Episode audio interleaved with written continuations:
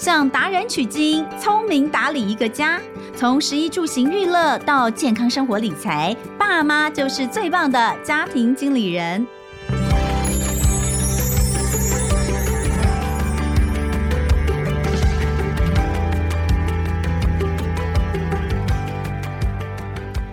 好，欢迎收听《亲子天下家庭经理人》，我是主持人萧彤文。往年呢，大部分都是前面先放寒假嘛，放个一两个礼拜，然后才过年，然后过年完顶多一个礼拜或者顶多几天，哎，就就这个回学校了。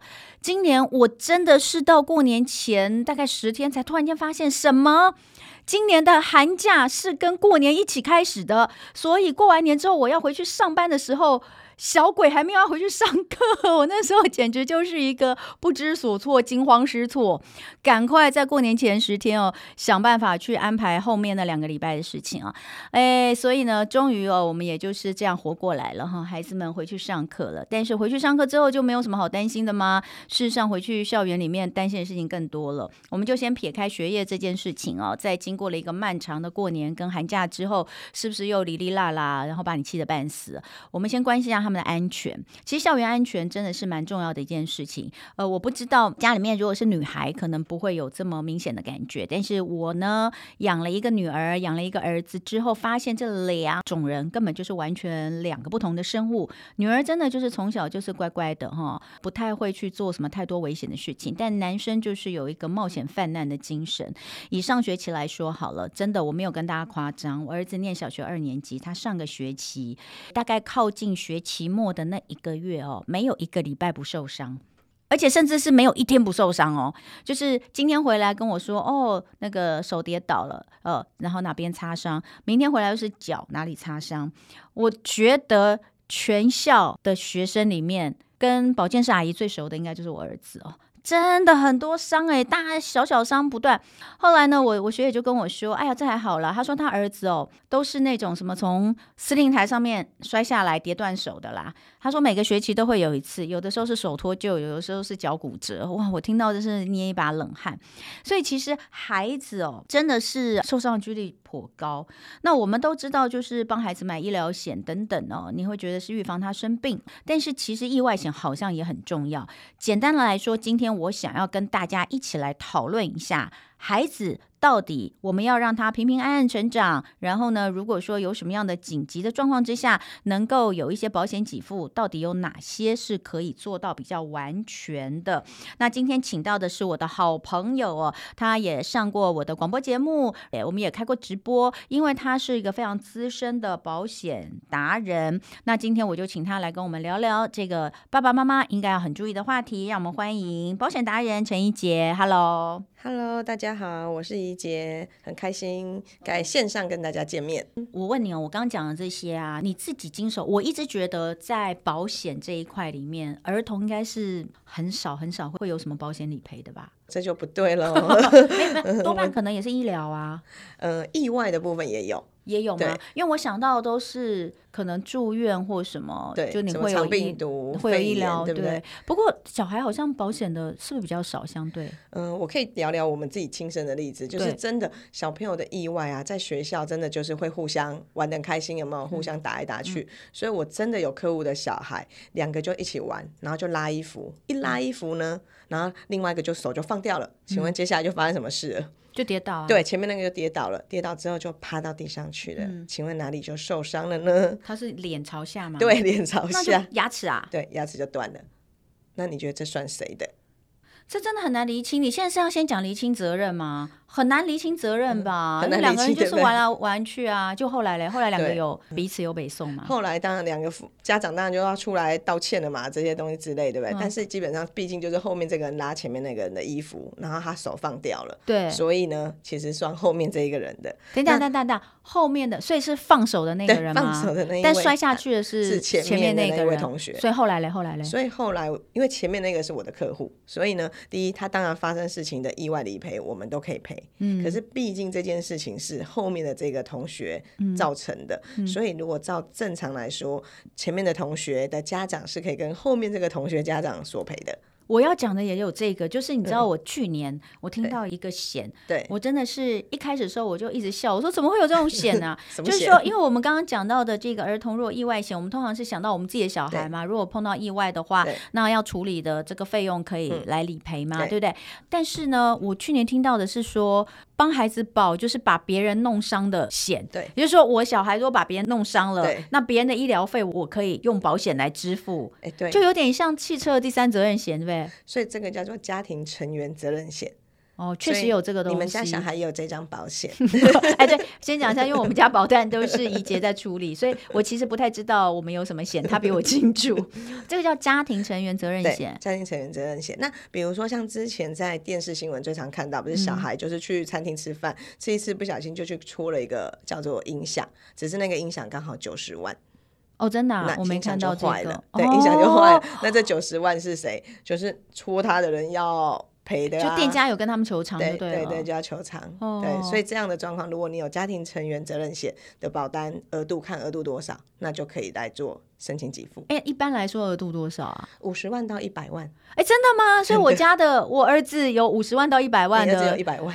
哦，真的吗？所以九十万的那音响我们是可以赔的，就对了。没错，赔赔赔赔赔赔赔，千万不要用。大过年才刚过完年，我们不要讲这么不吉利的事情。可是是真的耶，所以不是说只有把人弄伤。就说今天我只要不管任何事情，我就是呃有，因为是小孩子的，不管无心之过还是怎么样，嗯、要赔店家的物品啦，或是赔这个人呐、啊，嗯、其实这个家庭成员责任险它都是可以来支付的。对，所以小孩的部分啊、哦、特别重要，原因是因为小孩真的有时候他不是故意的，可是他可能去骑个脚踏车，嗯、不小心就把旁边的宾士给刮到了，哦、对不对？好可怕，是有可能的吧？你越讲我就觉得我儿子不要出门好了，或者是打篮。篮球，然后篮球把别人的眼镜给摔坏了，嗯、其实这个都是责任。嗯、那以前消费呃意识没那么高，所以当然这些事就算了，嗯、就大家互相道歉啊，包个红包什么的。对对对啊，对啊。但现在的消费者意识都抬头了，所以其实是可以跟对方所偿的。哎、欸，可是通常我们大概就是想说，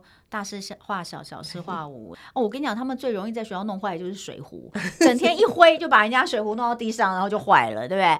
对啊，我我这个小朋友都有，从幼稚园开始就有。可是我们通常不会想去做这样的事情、啊、所以小钱不会不 care 啦，小钱不实怕的都是大钱呐、啊。嗯、把你的 iPhone 摔掉了，是不是就会 care 了？嗯、把你的电脑弄坏了，就会 care 了。所以真的还有另外一个呃，当然这是物品的部分，但是人的部分，如果真的弄人伤人家，就像你说，把人家牙齿给弄。断了，万一那个孩子是已经换了永久齿，那他就是得要植牙，是不是？没错，要做做做假牙哦，那真的很麻烦呢。所以我陪到意外蛮多的，老师说是跟打球有关系的，因为打篮球，打篮球的人其实那个动作都是蛮刺激的，对对对，对。那只要真的一个闪身，那个十字韧带就断掉了，嗯，那十字韧带那就是意外嘛。的部分，所以小孩通常六岁以后的小孩疾病比较少，是真的。Oh. 可是意外就会比较容易，嗯，因为他们可能一种是打球，另外一种是骑脚踏车，还有什么一些骑再大一点就骑摩托车，嗯、那只要累残，这些都是。嗯所以，那我们就回过头来看一看，到底我们、嗯、就是你就可以想象得到嘛？孩子一个就是生病哦，生病的话，你可能会有医疗的问题。那呃，当然，其实孩子也有，你不要觉得说孩子不会有一些大的病。其实还是有很多儿童癌症啊等等的哦，这个东西其实一旦碰到了，你要是没有保险的话，你在当下真的是会哦蛮惊慌失措，不知道该怎么办。那呃，另外当然还有一大部分的，就像怡杰刚刚讲的，孩子哦六岁以上的可能哦并比较少，但是就是意外。那我们就来看孩子出生之后，我们可以怎么帮他规划他的保险呢？其实说实在，小孩现在出生之后，只要名字取好，有一个身份证字号，其实就可以投保保险了。嗯、那为什么要在一开始赶快投保，原因是那个时候照正常，他最健康，便宜。第一便宜，第二是健康。对未来来看的话，嗯、对不对？嗯、但是呢，说实在，很多父母会觉得那时候很健康，应该不用买保险，不是吗？嗯、但是我们真正最常理赔的人是零到六岁。等一下，等一下，这最长理赔，你是说儿童里面 还是所有人？所有儿童，儿童、哦，所有儿童里面最长理赔是零到六岁。我要为什么吗？因为很容易就来个肺炎啊，干嘛？是这个意思吗？对，就像你看，来、嗯，同文，我们小朋友去上课，半年上幼儿园，你有没有发现，上半年后最常遇到的就是动不动把一种东西带回家？对他们就是，我觉得那个小朋友刚去上幼稚园的时候，就是不停的感冒。对，呃，然后呢，这个礼拜感冒好了，就大概每个礼拜都在感冒，就对了。好不容易好了，你知道吗？下次又带。长病毒回来，一年感冒五十次，每个礼拜都在感冒。没有，大概前半年最可怕，有的时候真的要到一年嘞。对，因为就是差不多把所有该病该感染的病毒都感染完了。嗯，对，所以所以像我自己就有一些客户的小孩是有一个呢，他本来上学就回家就咳嗽，咳嗽那时候不是 coffee 的，好，咳嗽之后就是变肺炎，所以照正常肺炎住院住个三五天，其实就出院了。好，可是最后他住了十三天。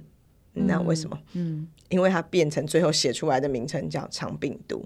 哦，好，原因是因为他今天住院住的不是是健保病房，所以健保病房一住有四个孩子。哦，他在院内又感染，对，所以就是交叉感染。哦，对，所以我们其实就会建议小朋友为什么第一一出生赶快买，第二部分是真的不小心要住医院，拜托真的住两人房或一人房。嗯，那因为这样子第一细菌少一点点。对，那住院之外，除了病房费之外，现在一人房大概现在行情价大概四千到五千块不等。嗯嗯、那但是还要想一个事情是，小孩还小，所以一定会有个照护者。嗯、那那个照护者通常不是爸爸就是妈妈，嗯、那就会少一个人的薪水。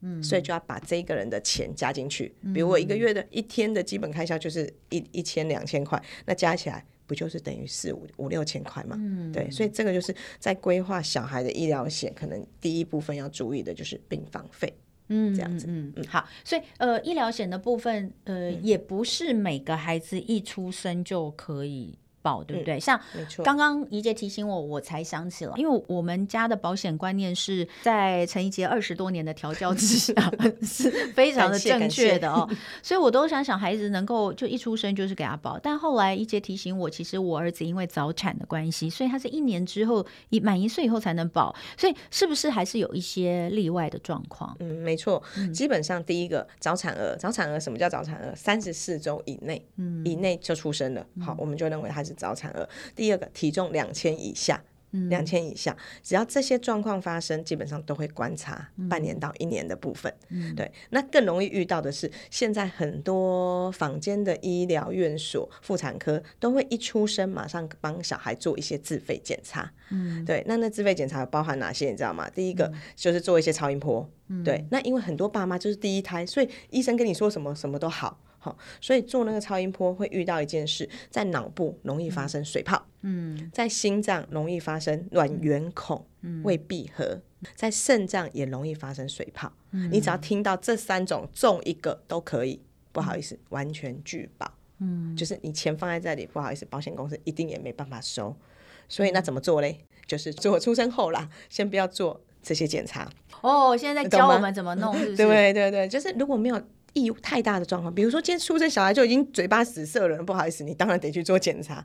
那如果出生状况没有什么太大异状，都会建议投保保险后一个月后。再去做自费检查哇，所以这个东西要请大家特别注意哦。假设你现在是准妈妈，或者是呢，接下来可能会有这个呃怀孕的准备的话，孩子出生之后不要急着就是接受医院的建议，医生一定会说，哎，你就现在就顺便做，这个比例高吗？卵圆孔未闭合超高的，卵圆孔是什么东西？呃，它就是心脏的一个小小的一个地方，但通常大概会在两个月到三个月的时间闭合。那你今天一造出来，可能有十个孩子，大概有五六个就没有闭合。哦，真的有这么高比例？因为就是刚出生嘛，可之后就会闭合，它会自动闭合。可是你现在如果做了，就是病例，就是病例，然后然后医疗险就不拒保。天呐，怎么会这样？我都不知道这件事哎、嗯。对对对，所以你们其实大部分的父母，我们大概都会提醒他。嗯、对啊，对，所以因为我们同事现在就是准妈妈哈，又是这个宝宝，这个要记得要记得，我正在这个给他打 pass 这件事情，他要注意。好，所以呃，这个是一个呃大家 note 起来的东西哈。然后哎，你刚刚讲三十四周对，跟两千以下对，我们以前是未满三三六是满是足月啦，对啊，对足月。可是如果在更早那才叫早产啊，所以就未满三十六啊，所以没有吗？你们是未满三十四吗？未满三十四周跟体重在两千以下，在保险上才算符合早产的定义吗？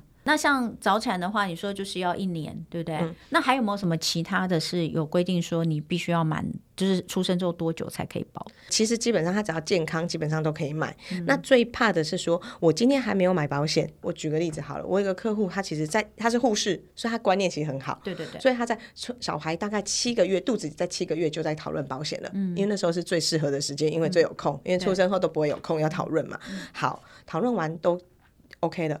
谁知道他在小孩生出来之后，要准备出院前一天，小孩发烧了，什么原因？泌尿道感染。嗯，那泌尿道感染，他一住院又住了五天，因为要打抗生素。嗯，所以像这样的状况，如果之后要投保保险，公司一样会观察最少半年。哦，因为泌尿道是很容易复发的。对对对，对，所以这种就是、嗯、啊，就真的出生之后突然发生。嗯。很多的状况会遇到是小孩的部分都不是我们能够 control 的嘛，嗯、那我们也遇过那种小朋友不是癌症，对、嗯、血癌的部分是比较容易在比较多儿童的癌症在二三岁的时间嘛，嗯、对，所以越早让孩子有一些完整的保险，嗯、那他们不用说买到多高，基本上从哪几个，第一个病房费刚刚说的至少五六千，原因是因为住一人房加照护者，对，第二个太多自费用药，那小孩的自费用药最常听到应该叫免疫球蛋白，对。对，那免疫球蛋白那个就是自费啊，打几针不知道，嗯、因为跟体重有关系，嗯、跟状况有关系，所以花十万二十万也是大有人在。嗯、所以自费的额度，我们都会建议，可不可以抓到十八万到二十万到二十五万这个 range，、嗯、其实是比较安全的。嗯、所以这就是自费的部分。对。对，然后再来是意外，刚说的意外，嗯、意外容易遇到叫骨折，嗯、骨折只要打一个钢钉，我们来看看我们的手。你从手背就手腕这个地方最容易骨折嘛，嗯、手腕这一支钢钉大概八万块，嗯、手肘这一支钢钉大概是二十万块。哎、欸，等一下，这些都要自费吗？哎、嗯欸，是啊。是啊，骨折要自费啊，没有健保哦。哦，健保用的材质跟自费的材质是不一样。对，有铝合金跟钛合金。跟我们比如说什么换那个白这样的那个水晶体，对啊，我爸爸也是，我们也是给他换自费，一支就是四万五嘛，五万左右。没错，对，所以骨折钢钉是需要钱的。那他看你打几片钢钉跟钢板。所以是按量来取价，了解了解。所以在规划孩子的部分，我都会觉得，第一个基本医疗有，第二个就是意外的部分一定要加强。嗯，刚刚有讲到，就是零到六岁大概会以医疗为主，嗯、对不对？对，所以过了六岁之后，爸爸妈妈听清楚，过了六岁之后，呃，可能你的保单内容要有所调整，对不对？嗯、那怡姐这边的建议会是什么？六岁以后就是除了医疗之外，就是意外的部分，因为意外也怕失能。意外的部分如果真的失能，那个影响程度更大，因为他身体状况很好，他可能活的就会活很久。所以以前我们听过一个人，应该最有名的，在我跟同文这个年代，应该听过叫王小明的例子。那个植物人，对，他就是在骑脚踏车的时候被撞嘛，然后一路躺了四十七年。所以像这样的状况，他就叫做意外失能。嗯，对，所以这个部分保险也是可以给付。嗯，那所以呃，比如说我们刚刚讲到，那是不是这样讲？比如说零到六岁的时候是着重在医疗，那六岁以上我们就可以把意外的部分比例加重嘛？是这样的意思吗？其实你知道我的意外呢，因为我家也是儿子，我告诉你，嗯、我大概在小孩开始会爬，我就开始把意外险加上去了，嗯、因为我觉得他只要会爬会走，嗯、那个一都是不是我们能够抓得到的，嗯、就是有时候那个风险真的太难讲了。嗯、对，所以意外其实从头到尾都有，嗯、但是意外的保费本来就不高。哦，对，意外保费本来就很低，一个月才三五百块钱而已，其实就可以了。嗯，意外险是一次的理赔，对不对？比如说碰到什么意外，我受伤了，然后就是付你一笔钱，是不是这样？有点像我们团保的概念。不是，意外有分一种就是单次实报实销，比如我的额度是十万块，那就在这十万块里面实报实销，那下次意外又重新计算，所以他看事故。那医疗的部分是看住院的次数，这一次就是这个 package 里面，比如我的额度有三十万，那就是这个部分有实报实销，或者是住院的费用。但是如果下次住院相隔十四天，好，要记得哦，十四天之后，很多的自费费用可以重新归零。哦，了解。哎，那一般来说，孩子入学之后，嗯、学校都会帮他们保险，对不对？团险，对，对不对？学生平安保险。对，那这个跟我们自己规划的意外险是呃可以来互相搭配，还是说其实有学生平安保险，我们就不需要用自己帮孩子保意外险？好，第一个学生的平安保险是政府规定的嘛？对。那那一块的部分。第一，它当然每个学生都有，但是额度不高。嗯，好，然后再来，它是可以用副本理赔。嗯，所以副本的意思就是，我今天假设我刚刚说的跌倒手就断掉了，我花十万，嗯，等于我自己的保险可以赔十万，嗯，我的学生平安保险大概额度只有三万，嗯，或五万，那就赔五万。哦，所以是两边都可以给付的，都可以给付。对，对，所以要记得会要去跟学校申请哦，因为有些家长会不知道有这一块，所以他没申请，因为你没申请，保险就是你有来申请，我赔你嘛，啊，你没有申请就等于。你丧失自己的这个机会了，嗯、这样子。哎、欸，那我再回过头来问，因为刚刚其实哦，我一直有常常跟朋友们在分享，嗯、因为讲到这个小朋友的保险啊，我每次讲了，大家都会笑到一个不行的，就是我儿子可以保险的那一天，就是我我们刚刚有讲到嘛，就是因为我儿子早产的关系，嗯、所以他是一岁以后才可以才可以买保险。嗯、那我先生除了帮，当然就是呃规划的医疗险啊，刚刚所讲的这些都保了之外，我先生还给他买了长照险。我每次跟跟大家讲，大家就说干嘛？你儿子那么小，买什么长照险呢？我就说，我因为我们全家都有长照险啊。然后我现在的理由就是，呃，现在买长照险多便宜呀，啊。所以真的就是，呃，而且他有另外一个理由，就是说，你现在给他买了长照险，不是只有送他未来将来，他如果需要长照，我们想到长照都觉得老了以后啦。嗯，但其实你刚说的那个年轻意外造成的，其实那个也在长照里面啊。对，所以所以他们这个也是有保。对对对，所以真的就是说，这个呃，你讲失能，或者或许会更让大家能够理解，对不对？不是长照，你都会觉得哦，是老了躺在那边需要人家照顾，推轮椅。不是，我们讲失能，他任何在人生的任何一个阶段都有可能遇到这种事情，对不对？没错。所以。把这个险，他说不只是送他礼物，也等于是送他未来的孩子，也就你的孙子，我的孙子。他说我们就帮儿子买好长照险，就等于是送孙子一份礼物，真的太有道理了，我真无法反驳。所以我家儿子女儿都有 长照险，跟我们一样。但重点是他们买好便宜哦，真的。你知道我们之前遇过一个最夸张的长照，小孩刚出生，然后妈妈观念很好，他就帮他买到额度很高，原因是因为保费很低嘛，对不对？对。你知道他就真的不小心发生了一件事，哎喝奶呛到哦，然后呢？然后就变植物人。天哪！我们公司就开始赔了。多大的时候？啊，刚出生啊，就是在半年左右啊。对，所以后来也因为这样关系，现在很多各家保险公司在对长照、在对孩子的规范上会有不一样，有的可能额度只能买多少以内，它会限制，对，会有一些限制。哎呦，可是这听起来真是让人难过，因为你真的，这就是说你真的不知道会发生什么事情。因为你你知道我以前跑新闻的时候啊，嗯、我以前跑医药嘛，对，那个，所以我对为什么我很喜欢聊医药的东西或什么，会对保险哦这么的有兴趣，或者是比较有概念，绝对也跟我以前跑医药是有关系的。因为我们看到太多太多例子，莫名其妙的 事情，好多都发生在 baby 啦，比如说像是我记得那个小孩漏针。婴儿就是我我，因为小孩真的很容易什么肺炎、尿尿泌尿道感染，就去住就去住院了。然后那个漏针漏针之后，就是呃没有发现，护护士也没有发现，护理师也没有发现，就后来整个那个皮肤全部都溃烂，然后那个到很严重的地步要还要植皮耶，我不知道为什么会弄到那么严重，我有点忘记。那个就是发生在才是这个一岁以内，那你说你怎么会想得到会有这种事？他只是去住个院，很多小孩都去因为肺炎或是因为那个尿泌尿道感染，你怎么会想到？对，所以一杰刚刚讲的这是蛮难过的例子，但是他确实。就发生了，确实不是不会发生的。嗯、所以如果他，所以他那时候还好，已经买了长照，对，对不对？每个月公司给十万。哦、保险这种东西，就是你希望永远都不要用到它了。对对。对但是你要是不幸真的用到它，就可以帮你很多了。对，就是心情上面呐，嗯、你说经济负担可以降低一点，那、嗯、精精神当然没办法，可是经济上差很多。嗯、所以你知道，通常都发生事情的人都会来问我说：“一姐，我还可以加保吗？”嗯、那我就只能回他说：“不好意思，嗯、现在可能短时间暂时短期没办法，有一些可能会有年，就是要隔多少年的这个观察期嘛，对，对不对？泌尿道基本上一定会看一年。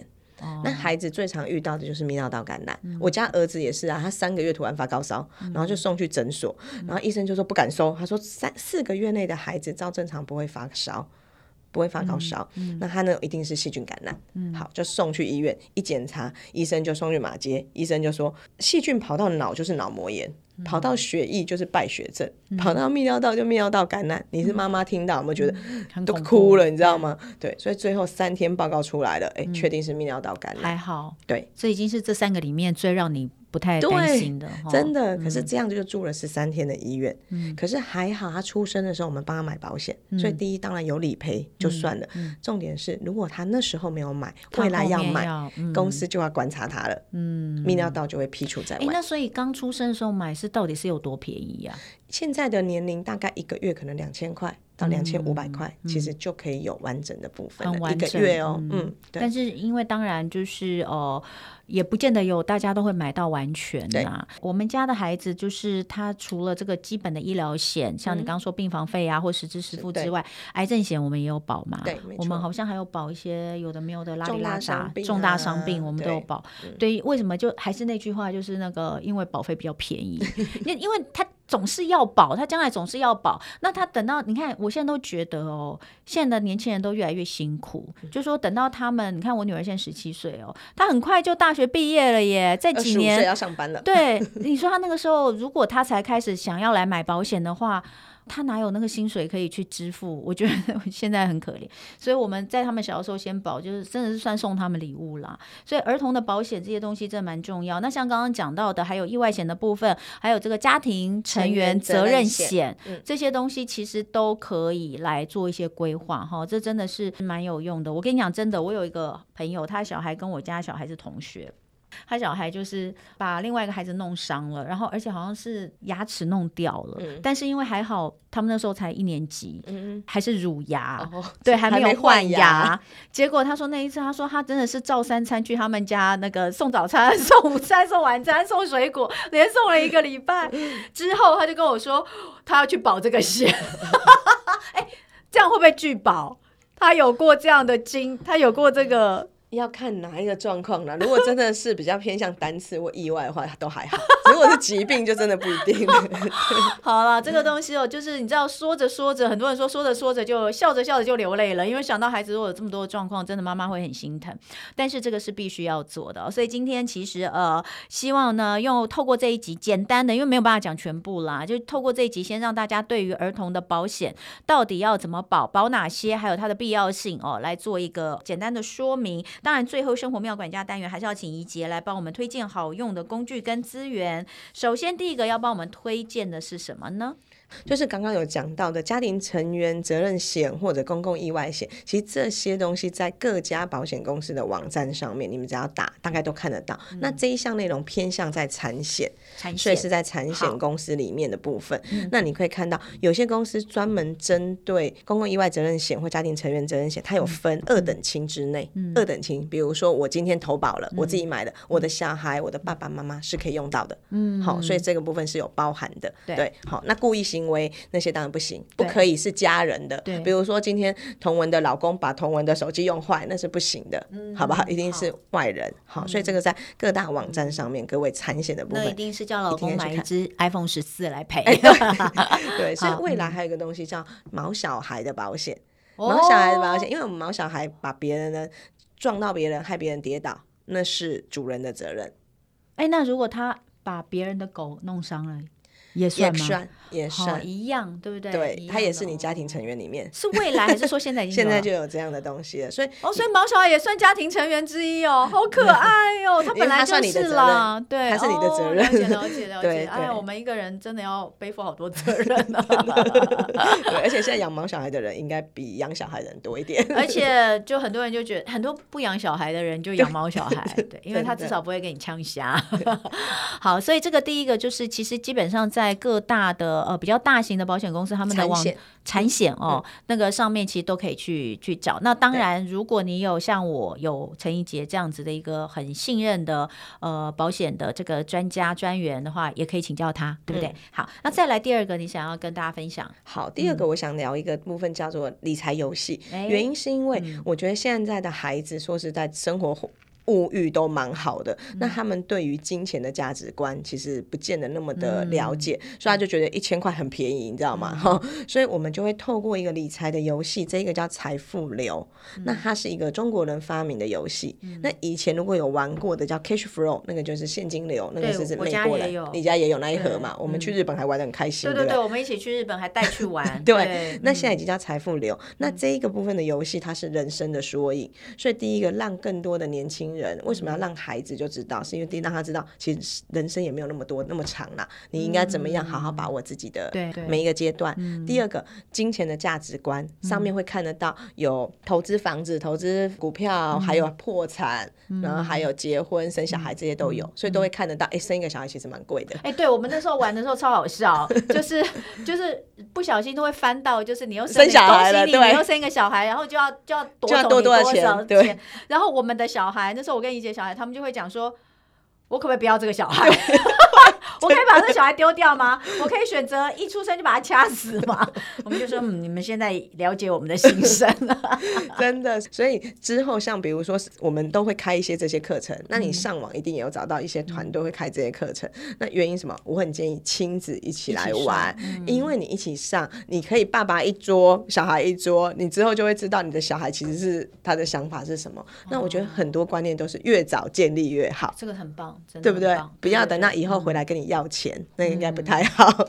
非常谢谢怡姐哦，怡姐今天跟我们聊很多哦，就是精简扼要的，让大家可以了解儿童的保险。最后呢，呃，所呃。推荐的这些好用的一些工具跟资源哦，也我们都会放在节目下方的资讯栏都有连接，可以让大家看。那今天相信大家听完儿童保险之后收获良多。那接下来当然我们也必须要来检视一下我们自己大人的，尤其爸爸妈妈，我们都是家庭的支柱哦。我们自己的保单是不是需要检视跟加强？我觉得在这个新的一年的开始也是必须要来讨论的。所以下一集哦，我会再请怡姐来分享。一集就是我们成人或者是家庭的保单要来怎么做规划。那今天非常谢谢陈怡杰，我的保险达人好朋友，谢谢怡杰，谢谢彤雯，谢谢大家，也谢谢大家今天的收听。我们的家庭经理人的节目呢，在亲子天下 Podcast 里面，其实每周一到周六呢都有不同主题，谈教育、聊生活，开启美好新关系。欢迎订阅收听 Apple Podcast 跟 Spotify，给我们五星赞一下，